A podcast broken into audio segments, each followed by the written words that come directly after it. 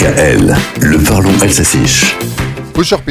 Bientôt les fêtes et les repas de famille. Pour divertir les convives à Noël, Babel, la plateforme d'apprentissage des langues, nous suggère des expressions insolites françaises, des expressions françaises qui ne sont pas pour autant comprises par les Français. L'explication est simple, le français la septième langue la plus parlée au monde.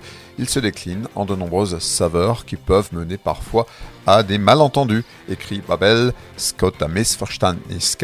Je me suis emparé des tournures proposées pour les adapter en alsacien. Au Québec, par exemple, tirer une bûche signifie tout simplement attraper une chaise pour s'asseoir. Tirer une bûche se traduira donc en alsacien par l'image tuelle. Au Canada toujours, il arrive qu'on parle à travers son chapeau, ce qui veut dire parler à tort et à travers. En alsacien, on peut transposer ça de diverses façons comme etc. De Suisse romande maintenant, Babel importe monter dans les tours, ça signifie s'énerver.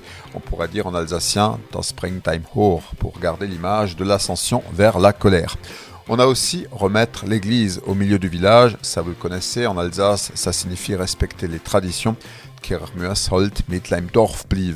Enfin, en Belgique, on connaît l'expression à Hutsiplou pour désigner un endroit quelconque, reculé, imaginaire. Le Pétaouchnok de France, c'est mon Kopperschlopperscha alsacien où j'ai promis d'emmener Héloïse. Yaya Kanserar, ou comme on dit en Belgique, non, peut-être. Ça veut dire oui, sûrement. Vous suivez?